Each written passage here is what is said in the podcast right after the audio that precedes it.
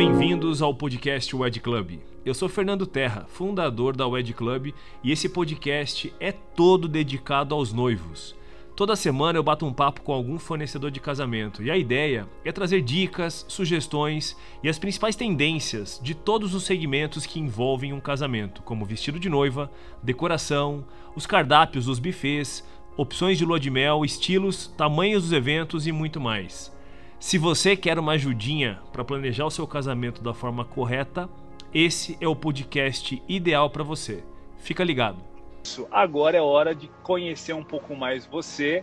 Ô Mônica, conta um pouquinho aqui para mim, até para a gente começar a conversar, um pouco da sua trajetória, como é que foi essa sua entrada no mundo dos casamentos, se isso veio desde sempre, ou, ou, ou, foi aquela história de foram pedindo, foram pedindo, fui aceitando e fui entrando. Me conta um pouquinho sua trajetória até os dias de hoje, como é que você entrou no mercado e como é que a profissão de celebrante chegou aí na sua, na sua vida, por favor. Bom, vamos lá. É... Olha, um grande prazer estar aqui, né? Já, já disse isso. E, e, eu sou fã da, da Wed Club, né? E é, desde o primeiro contato né, com o Danilo, ele foi super simpático, então um grande prazer estar aqui. É, olha, às vezes a gente acha assim, ah, mas já nasce celebrante, né? Já nasce querendo fazer casamentos.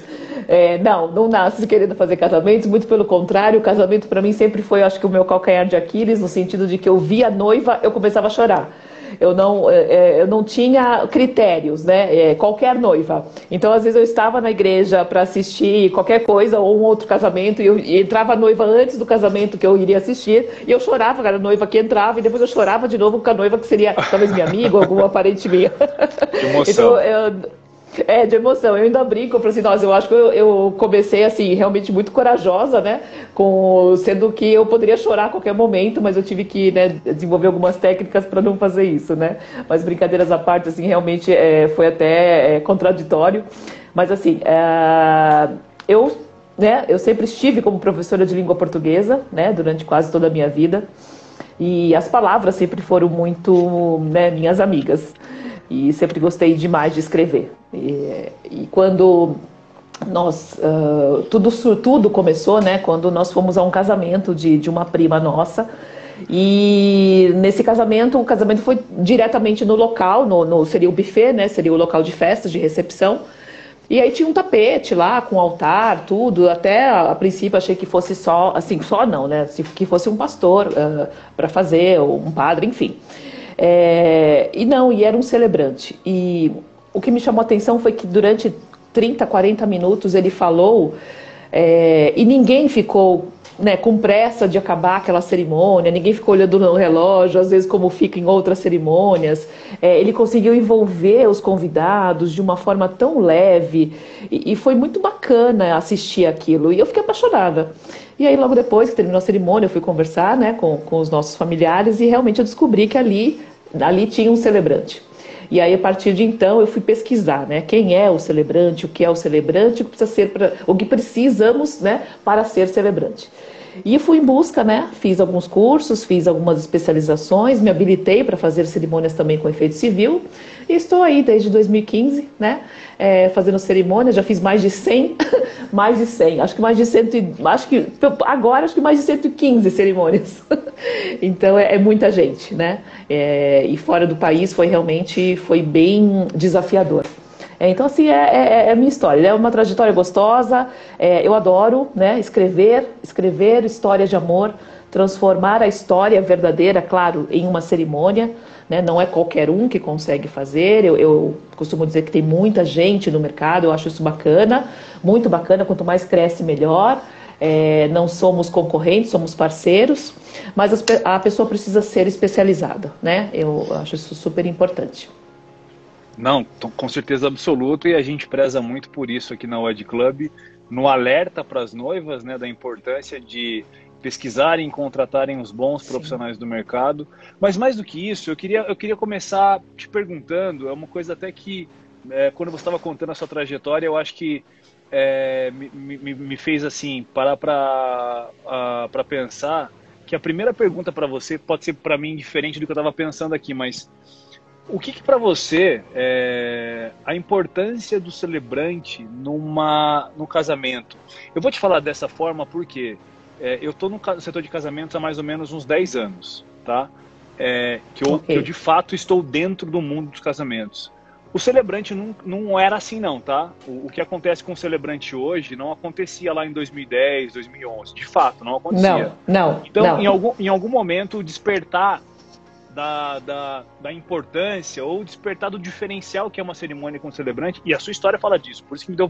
É, eu até tive que pensar, pra, porque eu estava com um script aqui, eu falei, ah, vou fazer essa pergunta do nada. Perfeito, você, perfeito. Mas, mas para você, para você, Mônica, me fala aí.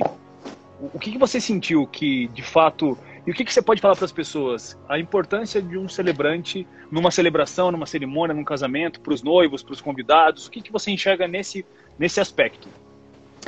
É, eu enxergo o, o, a total personalização do que está acontecendo ali e, e o propósito, né?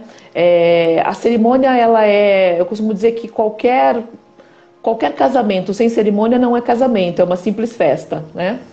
É, e a cerimônia é a parte mais importante do casamento. Né? Eu falo isso, repito, e quem quiser ir contra, eu, a gente vai discutir, porque é a, é a parte mais importante, sim. E, é, e, e por que né, o, o, ser celebrante é tão importante, ter um celebrante é importante. É, você vai ter ali a sua história, você vai ter algo que tenha significado para você, aquela pessoa que está ali na sua frente, ela vai dizer palavras, proferir palavras que para você, para o seu noivo, na verdade, né, para o casal em si, é, tenha muito significado, faça sentido. Precisa fazer sentido. Eu preciso estar ali ouvindo palavras que para nós, como um casal apaixonado, faça sentido. Não adianta eu ir para frente de uma pessoa e a pessoa falar milhões de palavras que nem eu estou entendendo o que ela está dizendo, só para dizer que houve uma celebração, houve, aí cumprimos um protocolo, né? Porque é um protocolo, é um rito de passagem, é, mas precisa fazer sentido. E, e, o celebrante tem hoje esse papel, né? É, importante de, de, primeiro respeito aos noivos, né? de, de entender o que eles querem para que eu possa entregar o meu melhor trabalho dentro do que eles esperam. É claro que durante toda a trajetória da nossa conversa com os noivos, né, que começa é, muito cedo, é, ninguém escreve uma cerimônia do dia para a noite, mas uh, conversamos sempre. Então eu falo que às vezes, muitas das vezes, o, o, o discurso ele é, é escrito a seis mãos porque eles falam muito, né? Tem noivos, tem, ah, às vezes tem casais que falam, falam bastante, eles querem realmente é, é, colocar tudo deles ali dentro daquela cerimônia. Outros deixam mais livre, falam, Mônica, confio totalmente, é, eu não quero falar nada, você faz tudo, você, é, eu, eu, quero deixar a seu critério. Então, é, conversamos bastante sobre isso antes. Então, ser celebrante é muito importante, ter um celebrante profissional é mais importante ainda não tinham celebrante. O que eu, o que eu observo, né, observei bastante, é, muitos um, mestres de cerimônias migraram para o setor de celebração de casamento. Uh, não acho errado, acho bacana, mas acho que, que acho não, tenho certeza que, que a pessoa precisa uh, ter essa, essa, essa disruptura. Ela precisa sair do mercado de, de celebração é, de, de mestre de cerimônia, como se fosse uma formatura, algo corporativo, para ir para o setor de casamento, para o segmento de casamento, porque são coisas distintas o teor da sua fala ele é diferente, né? O, o, tom da sua voz precisa ser diferente, o estilo do seu discurso ele é diferente. Então não fala assim, ah, olha, eu falo muito bem ao microfone, então vou ser celebrante. Não, tá? Eu acho que isso não funciona. É, e tenho visto muitos mestres de cerimônias que têm tentado, né, entrar aí no segmento de casamento, sendo mestre de cerimônia, sem uma especialização na celebração. É, uma dica que eu dou né, para essas pessoas é que se especialize, né, para que entregue algo assim de muita qualidade para os noivos. Não, faz total sentido. E você falou uma coisa que eu, eu queria complementar só. É uma, uma sensação que eu tenho e vivenciei isso. É, você falou que o, o, o, o, celebrante ele conta uma história que faz muito sentido para os noivos, né, para o casal que está ali na frente.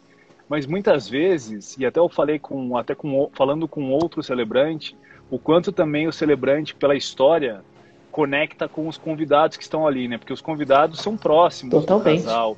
E, e, e, e geralmente, nas, e geralmente nas cerimônias que não tem um celebrante é, eu não vou falar mais profissional talvez, mas enfim, com, com, a, com a sensibilidade um pouco diferenciada, é, a celebração fica muito fria para os convidados. Óbvio que o objetivo do celebrante também não é ficar entreten... não é entretenimento para todo mundo, é emoção, né? Mas eu, eu, sinto, eu sinto que eu sinto que essa história contada por vocês, pela profissão que você exerce hoje, ela tem uma, ela, ela é fundamental para uma cerimônia mudar da água para o vinho. A emoção sai de uma emoção de frieza para um calor humano, onde você relembra as histórias bonitas. Vocês têm essa. E aí eu quero até te perguntar e emendar uma pergunta aqui, que, que para a gente entrar daqui a pouco no tema exato, mas é, eu acho que vale a pena para mim, tá? E para o nosso conteúdo aqui, Mônica, ouvir de você. Me conta um pouquinho da trajetória de quando você começa o trabalho com uma noiva. Sou noivo, contratei você, Mônica. Quero que você seja okay. celebrante do meu casamento. Quais são os processos e os protocolos até o dia do casamento em si, da celebração?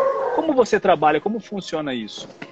Ok, vamos lá. Então, assim, né? Agora, por conta da pandemia, né? Nossos encontros, os noivos me procuram uh, mais noivas do que noivos, né? É, é uma observação interessante também para que eu diga, eu é. acho super interessante colocar isso. Quando o noivo me procura, eu acho muito bacana é, essa, essa preocupação do noivo. Alguns me procuraram, mas a, a maioria é a noiva que procura. É, e aí nós agendamos uma reunião, né? Por conta da pandemia, as reuniões têm sido online, né? Agora que a gente está migrando aí mais para as reuniões presenciais, não tem um limite de reuniões, tá? Eu não, não, não coloco isso como um limite de reuniões. Eu acho que é, os noivos, eles são, eu falo que noiva, principalmente, é um ser muito, muito único e, e geralmente é, elas são muito ansiosas. É, e se você, você limita, né, o, a tua conversa com ela, você não cria vínculo. É, então, desde o início, eu, eu, converso isso com eles. Eu falo, olha, nós vamos fazer uma, uma, uma reunião online, né? Eu preciso conhecê-los, vocês precisam conhecer, me conhecer, vocês precisam gostar de mim, né? É a primeira coisa. Então, aí nós não falamos... Uh, claro, muitos querem saber valores, tudo, gera aquela ansiedade, tudo. Eu falo, olha, antes de saber valores, vamos conhecer um pouquinho do meu trabalho. Eu, antes de, de tudo, né? Vocês precisam gostar de mim e eu preciso entender o que vocês uh, sonham, né? Perfeito. O, é, porque muitos não sabem nem o que, o que querem. Falam, nossa, eu nunca casei, eu não sei. O que eu sei é o que eu não é. quero. Muitos falam isso. Olha, o que eu sei é o que eu não quero. Eu não quero isso, isso, isso. Perfeito. Aí gente, nós vamos conversar se eles querem. Nessa reunião nós já conversamos sobre se eles querem uma cerimônia de cunho religioso, uma cerimônia ecumênica, uma cerimônia uh, laica, né? É, se eles vão querer algum ritual simbólico, né? Existem alguns rituais simbólicos hoje. Eles, ele, a gente trabalha com muitos rituais. Outros não querem uma cerimônia mais tradicional. Os rituais eles aproximam mais as pessoas que estão envolvidas na cerimônia, como os padrinhos, os pais, né? Então os rituais envolvem diretamente essas pessoas. Muitos escolhem por conta disso também, né? De ser algo bem, bem diferente.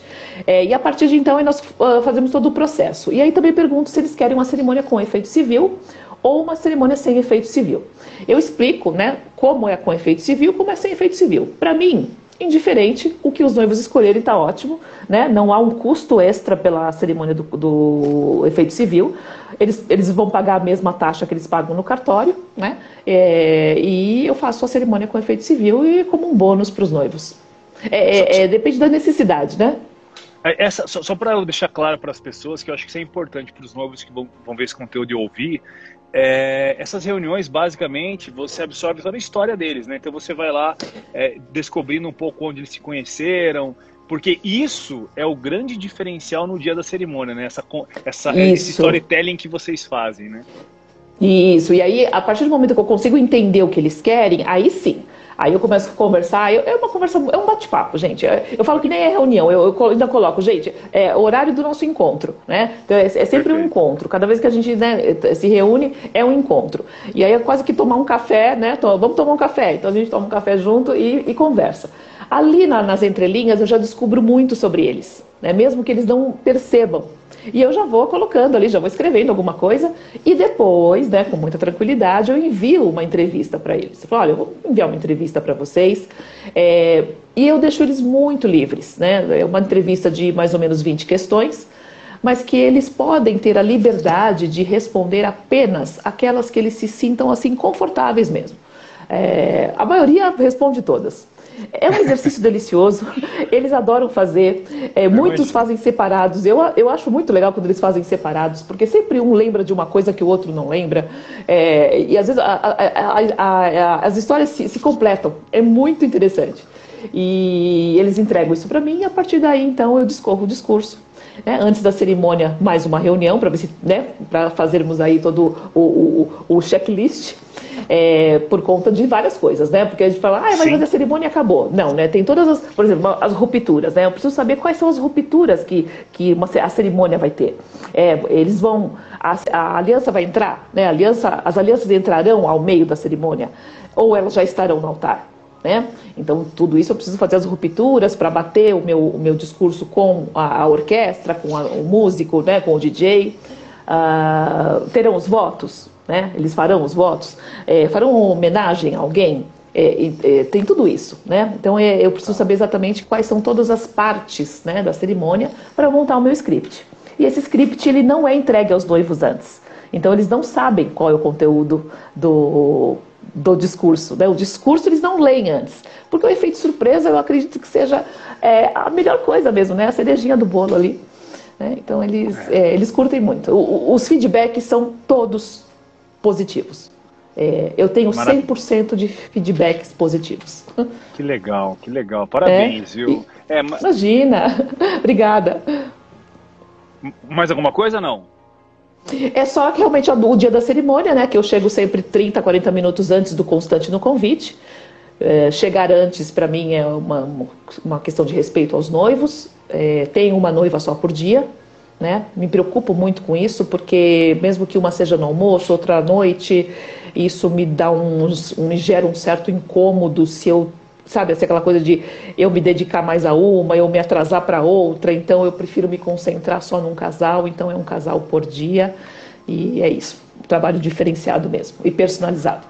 Não, perfeito, Mônica, perfeito. Acho que foi, foi para mim é importante isso, porque a, a, o meu grande objetivo nessas produções de conteúdo e esses noivos que vão nos escutar em algum momento, vão nos assistir em algum momento, a minha grande intenção aqui é fazer com que as pessoas saibam de fato alguns protocolos, alguns processos, até para tomar decisão, né? Isso aqui vai para o Brasil inteiro, então tomar a decisão de, Sim. poxa, será que eu busco na minha cidade alguém com uma referência X, Y? Muito legal. Eu queria entrar um Sim. pouquinho agora no tema da nossa live.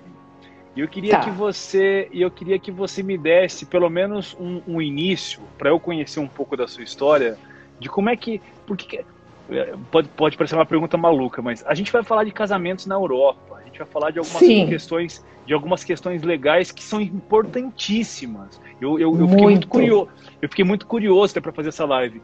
Qual é, qual é de fato a tua, a tua entrada nesse, nesse, nesse mundo de casamentos fora do país, desse movimento, é, inclusive legal, né, da documentação necessária, desse custo de, de, de, dessa parte civil fora do país. Me dá, me dá um, um início para eu poder começar a ter um, umas dúvidas e te questionar um pouco mais sobre esse ponto de casar fora do país. É, o, aí até, até uh, não corrigindo, né, longe de mim, mas só dando, né, um, fazendo um adendo, é, eu, eu sou habilitada para realizar casamentos com efeito civil é, é, dentro do território nacional, né, então qualquer pessoa dentro Perfeito. do Brasil ela pode me contratar, né? E eu vou norte, nordeste, sul, sudeste, enfim, né? Todo, todo o Brasil. É, quando, quando os noivos me procuram para adentrar ao, ao, ao, universo né, é, internacional, é, já, nós já conhecíamos aí Destination Wedding, enfim. E, e veio a necessidade, eu senti essa necessidade de que talvez o meu trabalho fosse um diferencial lá fora. Ah, não só para o Destination Ed. Não, o Destination Ed é aquela coisa que você, realmente é um destino, né? É o destino de casamento. Então alguém do Brasil vai para fora. É, e eu fiz quase que o inverso. Eu comecei a casar pessoas de fora que queriam o meu trabalho. Então, depois que eu casei uma pessoa de fora, né, que queria o meu trabalho, aí sim que as pessoas daqui começaram a me procurar para fazer casamentos fora. Não sei se eu me, me fiz entender. Então, por exemplo, é, eu fui procurada por um. Por, eu fui para Portugal, tá? Primeira coisa, eu fui para Portugal em 2019, é, no comecinho do ano de 2019, final de janeiro é, de 2019, eu fui para Portugal. É, uma amiga minha, muito amiga, ela, ela falou: Mônica, vou te apresentar Portugal, o seu trabalho é lindo. Você nunca pensou em fazer casamentos em castelos? Eu falei: gente, é um sonho, né? Claro, claro que quem não sonha casar num castelo? Ela falou assim: então vamos para Portugal comigo, eu vou te apresentar Portugal. E, e, eu fui, né? Eu fui mesmo, arrumei as malas, em uma semana eu estava em Portugal já. É, e aí ficamos 16 dias lá, né? E na verdade ela me apresentou quase que Portugal inteiro, as partes mais importantes, e eu fiz muitas parcerias. E aí comecei a divulgar o meu trabalho lá. E logo em seguida, né, olha que interessante, logo em seguida eu fui procurada por uma das, das proprietárias de uma quinta, né, lá tem, existem muitas quintas, né, as quintas são geralmente os sítios, né, com, com vinícolas, enfim. É, e aí ela me procurou e falou assim, ah, a, a Mônica pode fazer um casamento de duas meninas, né, aqui em Portugal? É, duas meninas muito queridas querem se casar aqui. E Portugal é um país é, extremamente tradicional, né? É, já é lei lá, como o Brasil também é, os, os casamentos, um, relacionamentos homoafetivos. Mas é, só para o civil. Então, lá eles chamam de conservatória, né? Então, aí o, o, seria o juiz de paz deles, né? Que é o, a, a parte da, da conservatória, vai até o local, né? Ou eles vão até a conservatória e se casam. É isso, né? Não existe ninguém que faça uma cerimônia para casais do mesmo sexo. Caramba. Não existe. Então, ela falou, Mônica, você, é uma novidade aqui, você vai, você consegue fazer? Eu falei, claro que sim. Né? E aí fomos, fizemos a primeira reunião online, depois eu fui para Portugal, é, coincidentemente, eu fui para receber um prêmio de, de networking é, empresarial né, em Lisboa. É, isso foi em maio, né? É, e aí, nesse dia, fizemos a reunião, tudo, para poder fazer o casamento delas. Nesse interim, uma jornalista aqui do ABC, né, do ABC Paulista, me procurou querendo fazer um casamento em Fátima, né? Muito devota de Fátima. Caramba. E ela falou: Mônica, eu sei que eu não vou conseguir casar na igreja em Fátima, então eu quero que você realize minha cerimônia ali, em Fátima, em algum lugar. E aí foi tão interessante, porque, assim, meu filho é fotógrafo e é parceiro de vocês também. é, e Show. aí eu, eu e ele, nós uh, organizamos o casamento, né? Foi um elopement, né? Foi ela e o noivo só organizamos o casamento deles em Fátima. Nós organizamos em 14 dias. E foi, Cara. assim, para nós um grande desafio. É, e foi lindo, né? Tem as fotos no meu Instagram. Eles casaram dentro de uma capela de vidro em Fátima, quase que do lado do, do Santuário de Fátima, dentro de um hotel maravilhoso. Então fomos muito bem recebidos no hotel e depois nós organizamos aí um jantar por casal, né? E aí a noite de núpcias também, né? Mais fotos no santuário. Ela foi de noiva até o santuário, levamos ela até o santuário de noiva. Ah, que legal. Tirou foto, virou atração. Ela virou atração no local. Maravilhoso. Né? Não tínhamos pandemia, né? Era uma alegria, né? Então ela virou atração no local. Também tem fotos lá, tem fotos também no Instagram do, do, do Felipe. E foi, foi muito bacana. E a partir de então né, as noivas começaram a me procurar, né, daqui para lá, né, para fazer uh, daqui para lá como se fosse o destination, mas mais realmente aquele micro wedding, né, é, só família ou elopement, então é, fui um outro casamento que nós fizemos foi na Espanha, foi na ilha, né, na Palma de Maiorca, né, que fica do lado de Ibiza. É, nós fomos fazer um casamento lá de um casal de Santa Catarina é, que nos procurou e aí fomos, né, eu e Felipe, nós fomos fazer o casamento deles. Foi um elopement também, onde só tinha eles, né, um casal de padrinhos, que eram amigos desde a infância, e a violinista, eu, e o, eu e o fotógrafo e os noivos. E foi muito emocionante, Uma, um visual lindo, né, lugares maravilhosos, e o que poucos sabem, né, e eu acredito que ninguém acredite, é um elopement fora do país ele pode ser extremamente mais barato do que aqui no Brasil. É, então, para você que tem um sonho e às vezes você pensa em fazer uma festa, às vezes, ah, eu quero fazer uma festa para 150 pessoas. De repente você faz um elopement fora do país, imagina você casar numa, né, numa ilha, gente, é, é mágico. É, é, eu acho que é, é para a vida, né? É uma, é uma recordação para a vida, é uma coisa íntima ali só de vocês. É muito romântico e extremamente mais né, é, acessível. Tá? Eu acho que é super bacana para quem gosta desse estilo. Né? E, ô, ô, Mônica, como é que funciona, por exemplo, a questão do efeito civil? Como é que você faz é, para essas pessoas desculpa, do Brasil que saem é, para casar e validar? Acabei não falando sobre isso. Sem problema. Validar, validar só se você realmente for casar com um português ou uma portuguesa, tá? Essa validação. Só se você realmente for casar é, com alguém do próprio país, ou algum espanhol, ou algum italiano, algum francês, né? Enfim, algum europeu. É, quando você quer casar no civil uh, no seu país, no Brasil, é essa, essas noivas né, que eu casei em Portugal, que elas eram portuguesas, elas casaram no civil lá, né? Quem fez foi a conservatória e eu fiz a cerimônia. Tá? Quem foi daqui para lá casou no civil aqui comigo, né? Ou faz comigo, ou faz no próprio cartório, e aí fazemos a cerimônia lá, né? O civil fora, ele, ele hum, é, engloba muitas, muitas coisas, né? Então, são muitas coisas que permeiam isso, né? É, não é tão simples assim. Então, a gente não. É, dependendo do país, né? Cada um tem um, um tipo de, de, de, lei, né? De decreto, né? Eu, eu como habilitada aqui no Brasil.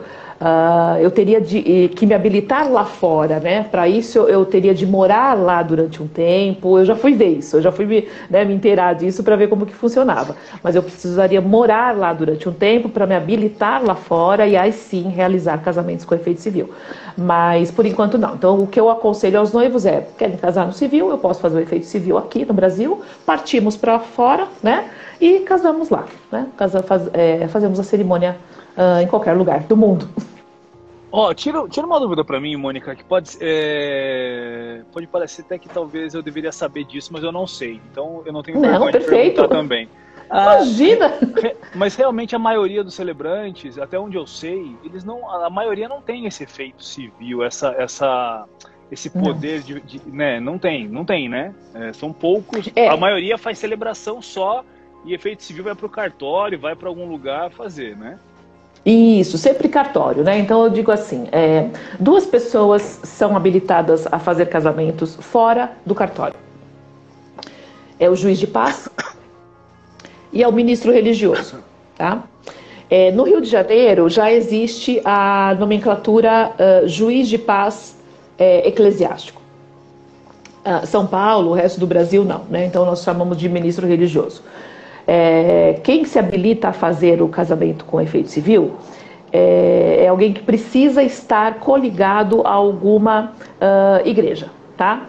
Ou cristã, ou enfim, né, algum ministério, ministério, algum ministério ecumênico, enfim, precisa estar ligada a algum ministério, porque é lei. Então, pela lei, né, qualquer ministro, qualquer pessoa que seja ligada a um ministério pode fazer casamentos com efeito civil. Você precisa ser habilitado, claro, para isso, né? Você tem uma carteirinha, Sim. você tem uma credencial e ela é renovada a cada ano.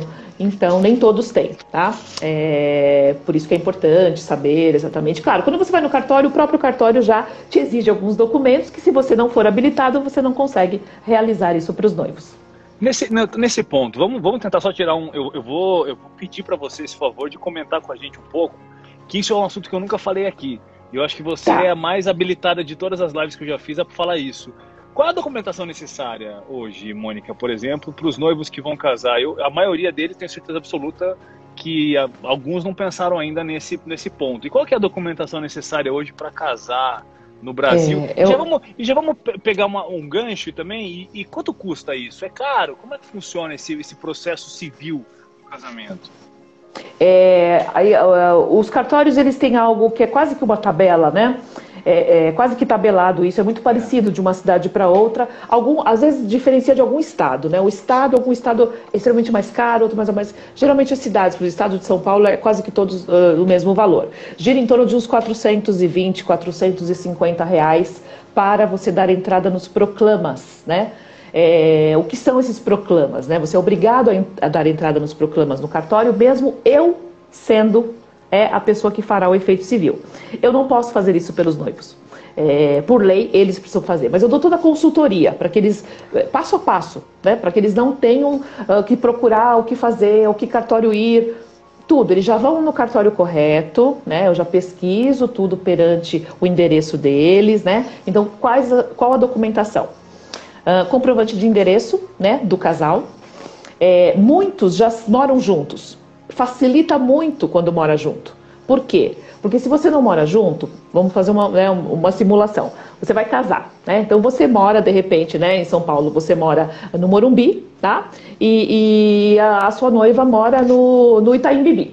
É, e aí, né, vocês precisam. Que cartório que vocês vão? Então vocês precisam escolher um dos dois, por conta né, do endereço. E aí há uma taxa do cartório de transferência de endereço. Por isso que eu falo, quando os noivos moram juntos, né? E muitos até falam, olha, a gente já mora junto. Né, eles falam, a gente já mora junto. Então tá bom. Eles, eles levam a, o comprovante de endereço. É, por lei ainda, eles têm que levar a certidão de nascimento atualizada. É, já, já, já, já, o Bolsonaro já fez já o ano passado, já, já teve aí um, um, decreto que não seria mais obrigatório, mas não foi votado ainda, tá? Acho que por conta da pandemia. Ele tirou essa obrigatoriedade, mas ainda não, tá? tá. Então ainda é obrigatório.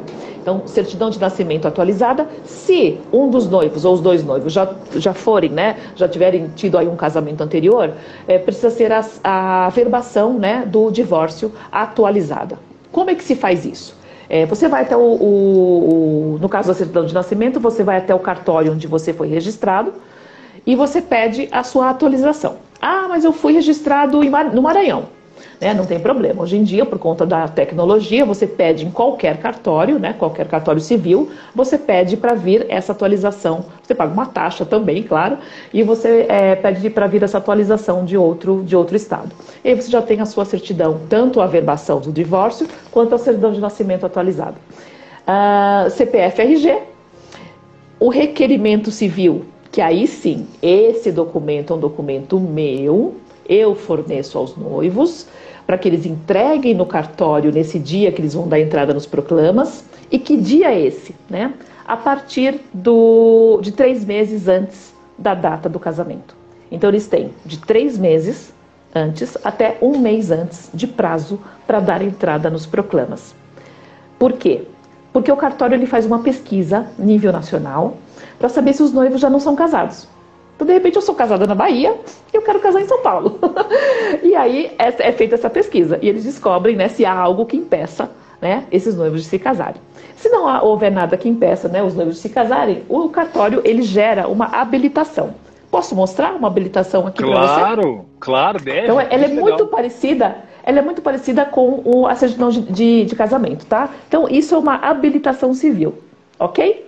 Então está escrito habilitação civil, tá? Ela é feita no cartório, assinada pelo, né, pelo tabelião. Essa certidão de habilitação civil, ela é minha. Então os noivos tiram uma foto, me entregam, enfim, né, ou me entregam no dia da cerimônia.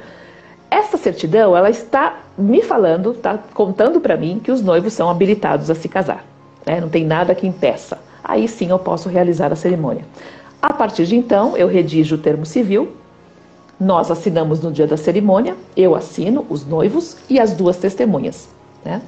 E aí logo depois eu reconheço a minha assinatura e eles trocam pela certidão de casamento. Eles têm até 90 dias para trocar. Eles podem trocar no dia seguinte, quanto, né? Eles têm o prazo de 90 dias para trocar pela certidão de casamento. Eu, eu acho que é o melhor custo-benefício para quem não quer casar duas vezes. Né? É, você não quer ir no cartório de manhã para depois ter a sua recepção à noite ou a sua cerimônia à noite. Você não quer casar dois dias antes. Você quer que na sua certidão de casamento esteja a data que você casou. Então, muitos me procuram para isso. Não, Mônica, nós começamos a namorar no dia 15 de março. A gente quer casar no dia 15 de março. É possível? É possível. Simbólico, e né? Você... Simbólico. E se você for casar diretamente no cartório, você não tem essa possibilidade. Você precisa contar com a sorte do dia 15 de março calhar no dia que o cartório faz casamento, né? Nem então eu falo que é, né, é o melhor custo-benefício. Mas eu, eu, não, eu não sou uma pessoa que insiste para os noivos fazer. Eu acho que cada um tem uma necessidade, né? Claro. E pelo fato de eu não cobrar por isso, é, eu acho que é muito livre para que eles, eles escolham.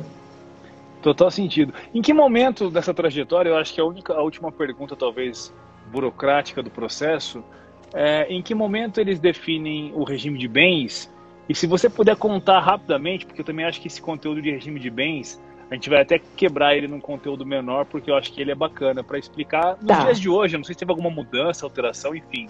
Confesso para você que Sim. eu não sou muito antenado nesse, nesse movimento. Uhum, uhum. É bacana, muitos não sabem, né? É, eles escolhem no, na hora que eles dão entrada no nos proclamas. No dia que eles vão até o cartório para dar entrada nos proclamas, é esse dia que eles escolhem. Porque é nesse dia que o tabelião pergunta, né? O atendente do cartório pergunta qual será o regime. E aí que eles ficam sabendo. Antes eu sempre comento, né? Nas nossas reuniões, eu sempre deixo muito claro para eles, explico antes. Acho que é, é importante que eles cheguem e não levem nenhum susto, né? Lá na, na hora do cartório. É, a comunhão parcial de bens, que ela é a, a, a padrão né, do, do, Brasil, e por ela é tranquilamente é, é, a padrão. Se você falar, ah, eu não sei, qualquer uma, vai, então vai a, a comunhão parcial. O que é são essa quantas, comunhão parcial? São quantas, Mônica? São quantas? São três. São três. São três. É, é, comunhão parcial de bens, que é aquela que você, tudo que você adquiriu antes do casamento é seu, né? E tudo que você adquiriu depois do casamento é compartilhado com o seu, com seu esposo, com a sua esposa, né? É, a, a, a, hum, comunhão total de bens, tá? Que tudo que é seu antes e depois é de todo mundo, né? É dos dois.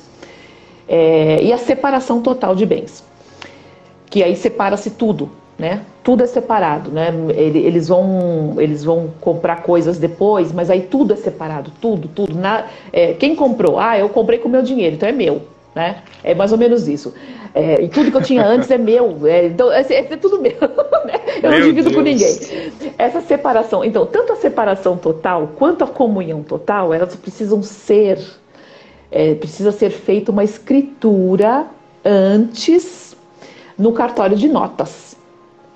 Eu aconselho sempre procurar um advogado para que ele auxilie nesse processo. Né? Acho que é muito importante, porque se você realmente está preocupado né, com essa parte e você escolheu algo diferente, é é, não tem porquê, é delicado, não tem porquê você fazer de qualquer jeito, né? Então, vamos, né, vamos fazer certinho. Então, procure um advogado, né? Ele acompanha todo o processo e aí ele é feita uma escritura, tá? E aí essa escritura também precisa vir para mim, porque eu preciso colocar isso no, no termo civil, né? Consta, tem que constar no termo civil que, que eles são, qual é o regime de bens tanto o regime de bens quanto o nome, né? Hoje em dia os nomes eles são muito é, né, flexíveis. Então Sim. eu posso ter o nome do meu noivo, ele pode ter o meu. Né? Eu fiz um casamento umas três semanas que o noivo pegou o nome da noiva e foi muito. Eu, os convidados deram risada na hora que eu, que eu falei o nome, né? Porque eu falo como é que ficam os nomes depois.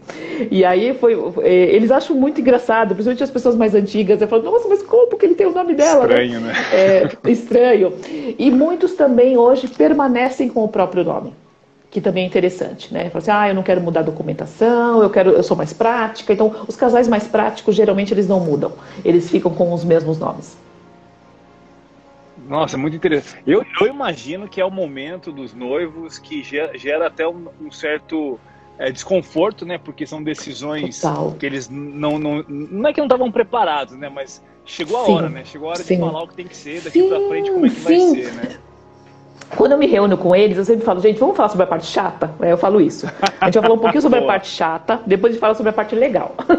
a parte bacana. Então, primeiro vem a chata, depois vem a bacana. Porque ela é mais burocrática mesmo, né? Então, é quando a gente tem que mexer com papéis, com documentação, é, então vai além do amor, né? Então, você começa a falar mais ou menos do, né? Ai, meu Deus do céu, vou ter que falar de bem, vou ter que falar de nome. Se der, certo. se der errado. Então, já estou pensando se der errado. Então, falei, olha, gente, é burocrático, né? Mas é preciso né? É, é, preciso passar por isso. Então, eu tento deixar o mais leve possível, né? Para que eles se sintam bem confortáveis. Por isso que eu dou toda essa consultoria, para que eles não precisem, né? Ir ao cartório, perguntar que documentação precisa levar, volta, aí depois vai e volta, aí chega lá, aí precisa de testemunha, volta para pegar testemunha.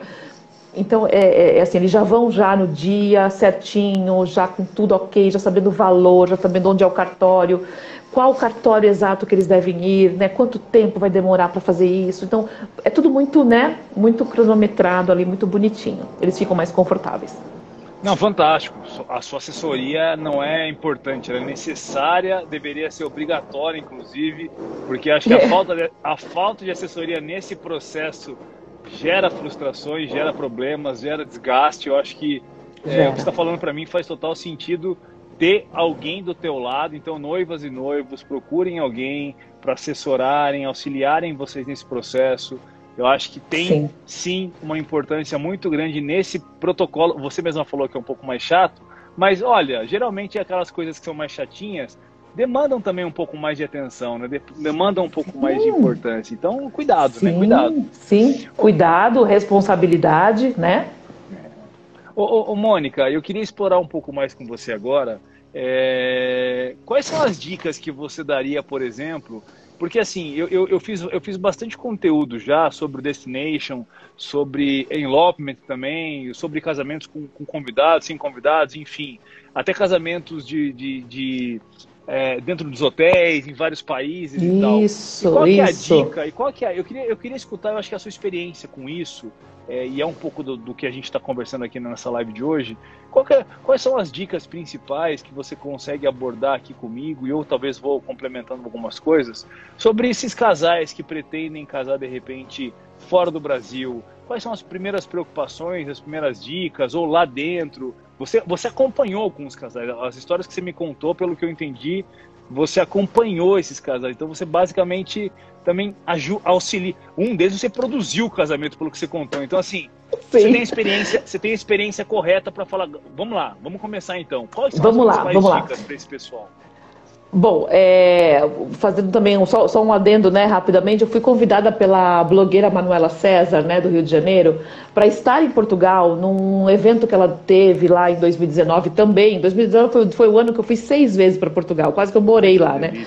É, e, e é, é, é, Destination Wedding Lab, né, o, o, o, evento que ela criou, né? E ela me convidou para ser, a, ser a celebrante do, desse casamento que é, é, reuniu um, é, assessores de casamento do mundo todo, do mundo todo, da Itália, de Portugal, do Brasil, é, só que foi centralizado em Portugal, para saber como, como fazer um casamento em Portugal. E eu fui convidada para finalizar esse evento com a cerimônia para que eles vissem como funciona a cerimônia, né? Então, é, isso foi muito bacana, inclusive para mim, né? Porque foi uma, foi uma, foi ali, eu falo que foi um workshop, né? Foi quase que um MBA aí, né? que eu, eu, entrei em contato com muitos parceiros e fechei muitas parcerias nesse, nessa, nessas mesas redondas que nós fizemos, né? Nesse é, total networking. Ah, e aí o que eu digo para os noivos? Planejamento, sempre com alguém especializado, né? Que não seja com, com. Eu falo que assim, o meu trabalho de celebrante, eu, eu não teria, teoricamente, a obrigação de me preocupar com o que eles vão fazer, né? Eles iriam me contratar e eu iria até o país. Mas eu faço essa parte. Então, eu, eu faço essa parte da organização quando é um micro-wedding e quando é um, um, um, elopement, né? Por conta dos meus parceiros. Eu tenho muitos parceiros fora. É, graças a Deus, eles, né, eles abriram as portas. Eu, eu, até brinco com o Felipe, a gente fala, nossa, não, a gente tem mais parceiro fora do que aqui.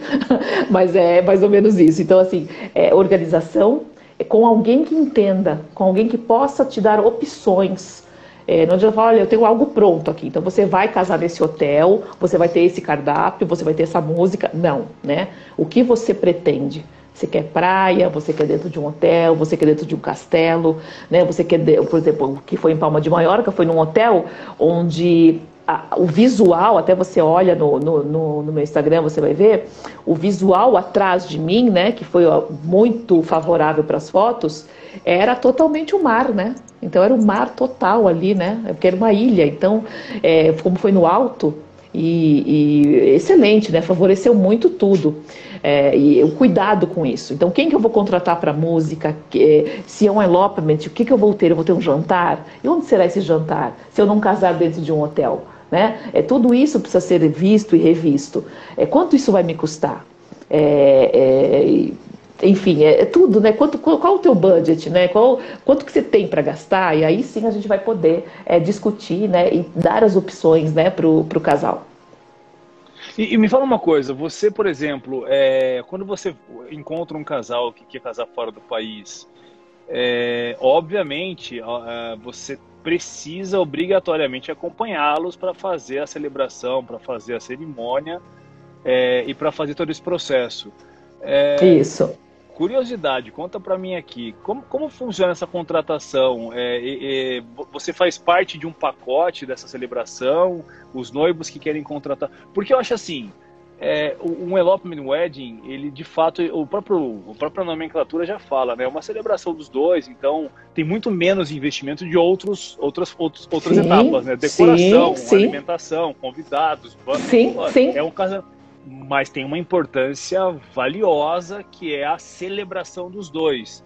É, talvez o registro, você falou muito bem, eu acho que foto, filmagem e você são a combinação perfeita para um, um wedding perfeito, né? E, e, aí, e aí você viaja com os noivos do primeiro dia ao último dia, você faz parte dessa viagem como um todo, ou você larga eles sozinhos, só encontra eles na cerimônia? Me conta um pouquinho aí a história.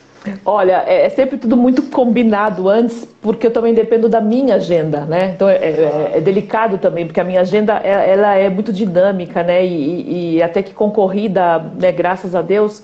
É, então eu falo assim que depende muito também da minha agenda e da disponibilidade deles. É, o que eu digo é o seguinte: por ser fora, né? O que eu preciso? Eu preciso de, eu preciso de dois dias antes, dois dias depois, né? É o que eu preciso. Então eu preciso ficar no local cinco dias. Claro que a gente indo para a Europa não vai ficar só cinco dias. A gente já se programa para ficar um pouco mais, né? Eu não vou sair claro. daqui do Brasil e ficar só cinco dias na Europa. É, claro, a não ser que a minha agenda realmente esteja extremamente lotada. Mas já, já calhou de eu, de eu ter que ficar oito dias, né? Então, oito, nove dias no máximo eu fiquei.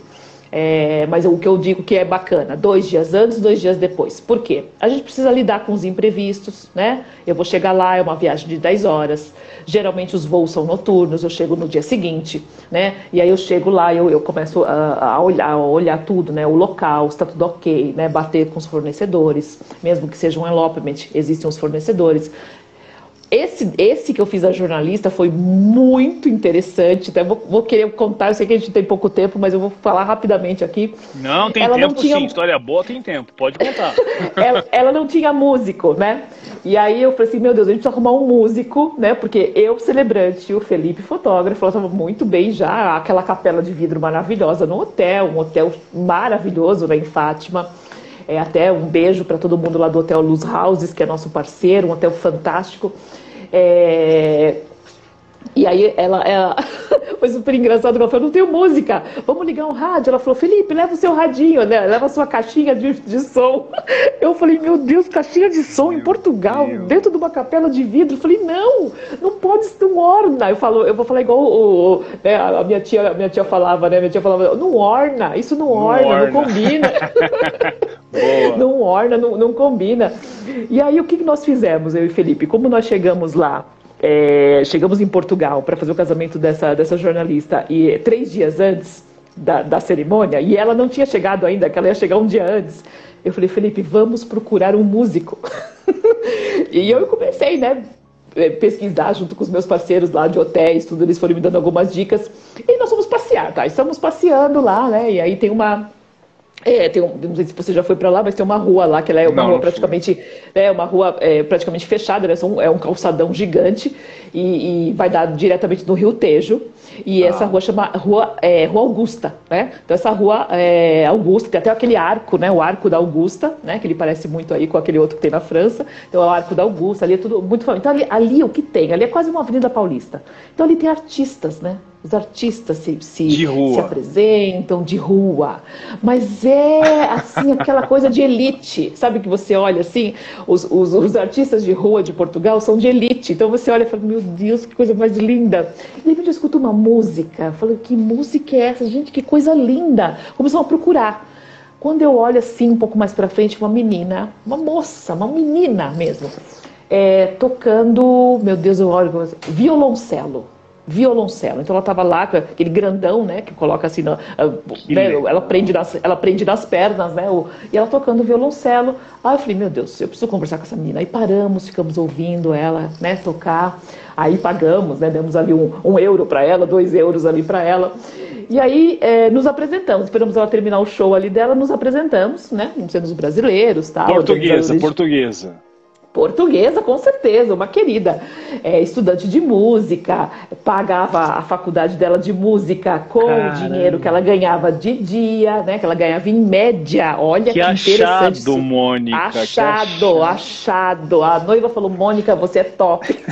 noiva, ela fez uma reportagem comigo sobre isso, né? Ela falou assim, você é top, você conseguiu uma, uma pessoa maravilhosa para tocar. E aí a gente falou se ela, se ela toparia isso, ela falou assim, olha eu topo se, se o, o, que, o que for pago é, for igual ou mais, ou mais do que eu ganho aqui na rua. Ela falou. Olha que interessante isso. Ela ganha em média na rua ali 70 euros por dia tocando. É, é essa cara que eu fiz mesmo. Caramba! É, e ela falou, eu ganho isso em média. Claro, eu fico uma tarde inteira, né? Quando é final de semana é muito melhor. E temporada, então, sem dúvida nenhuma, é muito melhor. Então, um dia pelo outro vai 70 euros por dia, ela falou que mais ou menos ela ganha. Então, aí nós batemos ali o martelo, se eu não me engano, foram 80 euros e pagamos a passagem de trem, né? Que nós lá chamamos de comboio, né? Então, pagamos o comboio dela até Fátima, porque Lisboa a Fátima é um, é um chão, né? É um, é, é um pouquinho longe. Então, ela foi, de, ela foi, na verdade, conosco e voltou de trem. Foi isso. Então, ela foi conosco de carro e ela voltou de comboio, porque nós, nós precisamos ficar lá, né? Fiz a cerimônia, nós ficamos no hotel e ela voltou. Então, nós ah. pagamos aí a, a, o comboio para ela voltar e pagamos aí, né, o valor para ela tocar no casamento. Foi lindo, foi maravilhoso. É, enfim, foi mágico. E ela é, ela é minha amiga até hoje. é uma querida, é uma querida. Aí a, a, cerimônia, então, foi obviamente o casal nesse hotel, pertinho ali de Fátima, como você falou, da igreja. Sim, sim. Você, você e o seu filho fotografando. Só. E a Mariana tocando o violoncelo. A capela espetáculo. A capela, você pode olhar no meu Instagram, atrás de mim, ela é toda de vidro, né? E você olha pelo vidro, como era março, né? Foi em março e foi final ali de. Foi inverno, né? É, é, tudo meio cinza, meio marrom, né? Meio, então, é, aquela, aquela coisa de Europa mesmo. Você olha assim, aquele, aquele, aquele visual europeu, né? Que você olha, nossa, que maravilha, que coisa linda. Dentro da capela, o, os bancos eram feitos de sacos de feno, muito rústico mas de um bom, de uma delicadeza. E, e, e o hotel foi tão carinhoso que ele decorou para nós com aquelas flores miudinhas, sabe, que nós chamamos de mosquitinho. Então estava toda decoradinha a capela, em cima do altar também tinha um vaso de flores. É, nossa, é, eles foram muito carinhosos, muito carinhosos. É, é realmente é, o acolhimento né, do povo português é, é, é extremamente incrível, incrível. É, eu sou muito orgulhosa de conhecê-los. Nossa, legal. Eu acho que você. Olha, é, é para mim é muito curioso, tá? É, esse, o, o, o Elephant Wedding para mim é algo é, é algo novo para todo mundo, né? Mas falar disso é, na Europa não é só novo, mas eu acho que é uma ideia espetacular de fato. Eu, eu adoro é. festas grandes, eu gosto de eventos, eu, eu nasci dentro de eventos de médio e grande porte, então eu tenho uma, uma propensão a gostar de, de muvuca, Ai, que delícia. de quantidade, de... tá tudo bem. Mas, é, então a pandemia para você? Não, foi muito ruim. Olha, olha, foi a primeira vez, foi a primeira vez em 20 anos na minha vida que eu não participo de evento presencial. É, depois de 20 anos, todo ano. Eu falei, eu falei, saudade de aglomerar, gente. É, eu produzi aglomeração minha vida inteira. Eu, eu, eu fui responsável Ai, por muita aglomeração na minha vida inteira. Então, mas assim, mas essa trajetória que você vem contando, e olha, foi, foi um assunto que é, parecia burocrático no começo, mas foi muito, foi muito leve, foi gostoso. Ah, e é gostoso. O, o, toque, o toque do casamento fora do país, o casamento da sua experiência em casamentos, por exemplo, é, em Portugal, que é uma cidade que eu acho que acolhe muitos brasileiros, eu acho que isso faz, inclusive, é, Mônica, ser uma, uma belíssima opção para os casais que pretendem, que têm interesse em casamento, em casar, em celebrar a vida, em celebrar a união deles. Eu acho que Sim. estão bem assessorados na sua mão com relação a Obrigada. perfeitamente. É, e de fato, né, eu acho que é uma opção que, que vem para ficar na vida da, das pessoas, que é Casar, casar, fora do Brasil, ele é uma opção que muitas vezes é mais barata do que casar no Brasil, sim. É. Até com convidado, é, dependendo, dependendo é, do dependendo. evento, até com convidado. Porque os, porque até os com convidado. Os convidados bancam a viagem muitas vezes, né? É, e, é, exatamente. e é uma emoção mais, melhor ainda. Sim. Né? Sim, um dos casamentos que eu fiz, né, que foi, foi de uma moça aqui de São Paulo, é, foi dentro de um, de um dos hotéis que eu sou parceira, que é o, a rede Pestana de hotéis, que é muito forte em Portugal, né? A rede Pestana, existem Pestanas aqui no, no, no Brasil, mas Sim. a rede Pestana, ela é de Portugal. Então, eu fiz uma parceria boa com eles, então é, foi lá o casamento. Eles têm, uma, eles têm uma igreja, eles têm uma igreja dentro do hotel, para você ter uma ideia. Você tá brincando. É, e, é, E foi dentro da igreja, né? E foi dentro da igreja. Então até eu falei assim, bom, não tem problema, porque eu acabo sendo uma ministra cristã, né? Faço parte de um ministério, né? Não, não há problema nenhum fazer o casamento aqui dentro, né? E foi lindo, foi maravilhoso, foi emocionante. E aí cada um bancou, né? Ela tinha 20 convidados, todos familiares, né? E todos bancaram a sua própria viagem. Ela acabou comentando isso comigo. Então o gasto que ela teve ali foi com o hotel, né, que ela ficou alguns dias ali, depois ela partiu para a Espanha, que é também uma oportunidade maravilhosa. Se você vai casar lá, a gente consegue organizar sua, sua lua de mel na Espanha ou na Itália é, que são países muito próximos, né, são, os, são os mais. É, é, Espanha, França e Itália, que são os mais próximos ali de Portugal, né, que tem como você fazer, inclusive de trem. Né, você não precisa nem pegar avião. Então também são viagens lindas de trem que você faz. E é outra, é outra experiência também. Né? Então, ou seja, é só coisa boa. Só, só, uma curiosidade barra dúvida aqui. Quando você fala das parcerias com os hotéis, então os noivos que têm algum interesse ali, por exemplo, em uma cerimônia na Europa, nessas regiões que você falou, ou até em outras de repente, quem sabe, é, você uhum. tem ali algumas parcerias e você consegue direcionar já para empresas que você já. conhece, que tem experiência, Sim. que já visitou, que já realizou eventos. Então, é, não é algo só de eu acho que é bom. Não, é, são parceiros que não. você conhece de fato e indica. São parceiros que eu conheço muito, eu já fiz várias degustações, já fui convidada para várias, né, eu falo degustações no sentido de tudo, né, é, de participar de casamentos lá dentro, de participar de, de, de, da própria gastronomia deles, né, de conhecer todo o cardápio que eles têm, que eles são muito afetuosos nisso. É, eles têm a comida, né, para eles, a comida para o europeu, principalmente para o português, ela é um, um momento de afeto. É. Então, quando eu chego, cheguei lá e falei que eu trabalhava com casamentos, eu queria conhecer o cardápio, eu fui convidada para um jantar, né? E logo depois eu fui convidada para um almoço. Então, eles me mostraram todo o cardápio. Então, eu saí de lá e não conseguia nem andar direito. Eu falei, gente, para com isso, eu não consigo mais comer nada. vinho ou água? Eu falei, nada, não quero nem vinho e nem água. Mas assim, né, brincadeiras à parte, foi uma delícia mesmo. Então, de conhecer mesmo, de saber quão confortável esses hotéis são e, e, e que não há uma cobrança para o local. Por exemplo, nesse local aí que é o Hotel Pestana, que tem a igreja dentro, né? Que ah, eles chamam de capela, mas ela é uma igreja, ela é uma, ela é uma mini igreja, né? Mas é, se, se, existem igrejas que são tidas como igrejas centrais, né, igrejas matriz de algumas cidades aqui do, do, do Brasil, que é do tamanho daquela igreja que eles têm dentro do hotel. E eles não cobram pelo local né? É, por conta da parceria. Então, o local não é cobrado e é cobrado o serviço de catering, né? Que eles chamam, é, que aí é completo, né? Que é bem diferente do nosso também, que acho que é uma curiosidade bacana. O casamento deles é diferente do nosso. Então, se você quer um casamento brasileiro, você precisa entrar em contato. A gente precisa fazer um, por exemplo, a mesa de doces. Mesa de doces, você vai fazer um micro wedding, né? Vai a sua família, você quer ter uma mesa de doces, ela é bem diferente da nossa mesa de doces.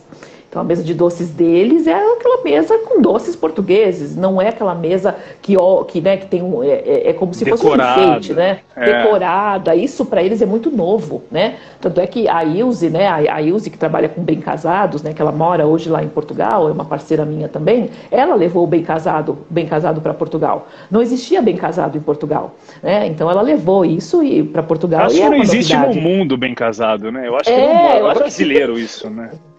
Brasileiro, brasileiro, exatamente. Assim como os macarrons, né? Os, ma os macarrons que trouxeram né, para nós aqui, né? Da, da, da França, é, tudo. Então, macarrons. Acho que, acho que o, o, bem casado é mais ou menos dessa, desse formato.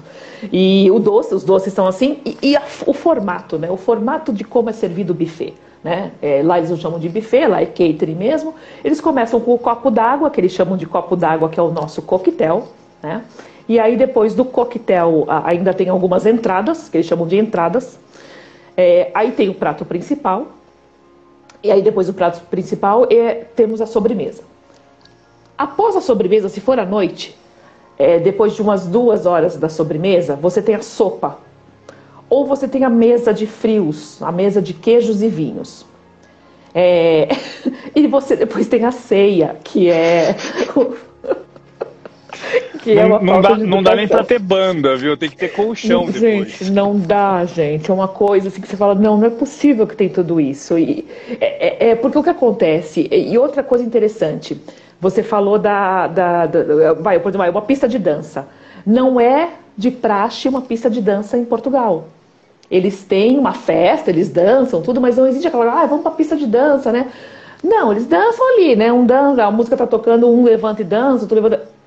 A graça para eles e o grande propósito é a reunião em família. Então é a mesa. É a mesa e a confraternização. Então, para eles é a mesa. Eles ficam muitas horas na mesa. Fizemos uma conta. O brasileiro fica, em média, duas horas na mesa e quatro horas dançando. Né? Lá é o contrário. Eles ficam quatro horas na mesa. Eles ficam quatro horas na mesa, às vezes uma hora dançando, às vezes nem uma hora dançando, né? É, e, mas é bem isso, é bem interessante mesmo. E tem uma coisa lá que nós não temos aqui, acho que agora talvez vire uma tendência também, né? Um traz para o outro, né? a gente traz novidades, são as tendências que a gente traz de fora, são as pessoas que animam os casamentos. Então, eu, por exemplo, eu tenho parceria lá com um mágico. Ele é um mágico que faz mágicas em casamento. Então, ele é como se fosse um entretenimento aos convidados. Então, para que você não fique ali só na mesa comendo e conversando e não tem mais nada para você fazer, existe o entretenimento, né? Que às vezes é um mágico, é um dançarino, é um bailarino, é alguma coisa diferente. Né? Mas é muito, pra, muito, para fazer as pessoas, para fazer as pessoas pararem de comer, né, Mônica? Mas sabe um comentário que eu vou, de mas sabe um comentário que eu vou te fazer? Eu, eu conversei com, enfim, dezenas, tá, tá chegando até bastante gente que eu já conversei. E sempre que eu falo sobre noivos, uma das coisas que a gente sempre para para pensar é: os noivos têm que ter aquele poder de decisão de realizar uma cerimônia que eles se sentem confortáveis, cerimônias claro. que eles gostam pelo perfil deles. Eu, eu pelo menos, Sim. sempre que eu tenho oportunidade, e eu quero comentar uma coisa com você agora, sempre que eu tenho oportunidade, eu falo, noivos, sigam bastante das suas vontades, sigam bastante da sua intuição, não façam um casamento dos outros. O casamento ele, ele vai ter um reflexo nos outros, você vai ter um Isso. carinho pelos outros, o conforto, mas a decisão é sua. Eu entendo que quando você me conta uma história dessa, essa experiência de você casar fora do país, é, aí é uma, é óbvio, cada um faz o que quiser. Mas, poxa, esteja aberto a vivenciar uma experiência dessa, né? Eu acho fantástico Total. você estar tá num país, com a experiência do país, com a culinária do país, com as tradições do Nossa. país, trazer a emoção que você quer dar para tua recepção, para tua cerimônia, mas, poxa, aceitar um pouquinho, né, talvez, dessa experiência de estar fora Sim. do país e receber isso, né? É a primeira coisa que eu falo. Eu falo, gente, assim, vocês querem casar fora do país com qual intuito? Eu, eu preciso saber deles primeiro. Ah, a gente quer tirar fotos por conta da paisagem. Tá Puxa. bom. Agora eu vou te contar como que é o perfil do casamento em tal lugar, né? Eu vou falar qual é o perfil. Você não gostaria de passar por essa experiência? Né? Já que você vai casar fora e aproveitar a, a né, o visual para fotos, né? porque muitos pensam isso, né? Quero casar numa praia fora, quero casar numa ilha, quero casar dentro de um castelo, né? E, e, é uma coisa meio que de princesa, né? Então, você não quer viver então toda a experiência da princesa? É, então a gente faz isso, dessas provocações. E sim, eles aceitam, é muito legal, é muito bacana. Não, espetacular. Mônica, nossa, foi muito, muito, papo muito, muito bom. Passamos bom. um pouquinho. Obrigado foi demais pela tua atenção, pelo teu, pela tua disponibilidade, por compartilhar as histórias. Eu, eu deixo ali uma palavra final para você. Eu, eu, tenho perguntado para alguns, eu não gosto mais de falar de pandemia, tá? Não gosto, não gosto Ai, mesmo. Chega, então, né? Chega. Mas eu, eu, eu, queria escutar de você, que, que tem uma, uma, uma função tão especial, um propósito tão especial no, no meio do casamento. O que, que você espera aí dos casamentos para 2022, 2021 ainda, né? Estamos no meio do mês ainda, do ano, desculpa. 2022. Sim. O que, que, o que, que você, o que, que você, Mônica, espera ou deseja ou está animada para os próximos anos que vem por aí de casamentos no Brasil, fora do Brasil. Você tem essa possibilidade, inclusive você levanta uma bandeira que eu acho que é muito legal dessa opção para os noivos. Me dá, me dá um, um toque final aí para a gente encerrar com chave de ouro com as suas palavras que são muito bonitas, inclusive. Olha, obrigada. Nossa, obrigada pelo carinho, gratidão. É, eu, eu, estou muito positiva, muito, muito. É, é, o meu perfil é assim, é ser positiva sempre, né? Então não, não dá para trabalhar com pessoas felizes que são os noivos e ser uma pessoa negativa. Então eu estou muito positiva. É, eu acredito que nós estamos quase que no final. Eu, eu prefiro pensar assim, né? É, e, e, as noivas já começaram, eu falo, eu brinco com elas, eu falo assim, vocês estão acordando de um sono profundo e, e elas começaram já a se mexer, né? E, e o, o, mercado está tendo um movimento diferente agora, tá bem legal e, tende só a melhorar. E, eu acho que essa coisa que ficou ali tão retraída e tão proibida, né? E tão que não podemos, não podemos, não podemos, virar assim com força total agora. Né? Então é o momento, é o nosso momento, é o momento dos noivos, é o momento da gente realizar sonhos. É, então não deixe de realizar o seu, né? estão querendo aí, né, desejando é, casar Brasil, fora do Brasil. É, não prometo, um, eu acho que tem empresas maravilhosas, Destination Wedding, que, que organizam casamentos enormes, mas os micro weddings e os elopements, né, conte comigo, né, com certeza a gente vai fazer uma, uma boa parceria. Espetacular, viu, Mônica? Obrigado demais pela sua atenção. Obrigada mesmo. Eu me senti como se estivesse realmente no sofá da minha casa conversando com você. Muito é obrigada. Legal, né? É gostoso. Eu, eu, é legal, eu né? Gostoso. Muito. E depois de editado fica interessante para as noivas, elas gostam, a gente consegue compartilhar com muita gente. Depois Ai, eu te mando também o material pronto Ótimo. aí para você ter. Vou adorar. Nossa, vou adorar. Gratidão. Obrigada, viu? Obrigado, Mônica. Um beijão para você, viu? Boa Beijo. sorte aí no trabalho. Tchau, tchau. Beijo, Valeu. amém. Gratidão. Tchau, tchau. Muito obrigado por ter acompanhado mais um podcast aqui da Wide Club e fique ligado que no próximo tem muito mais dica e novidade para vocês.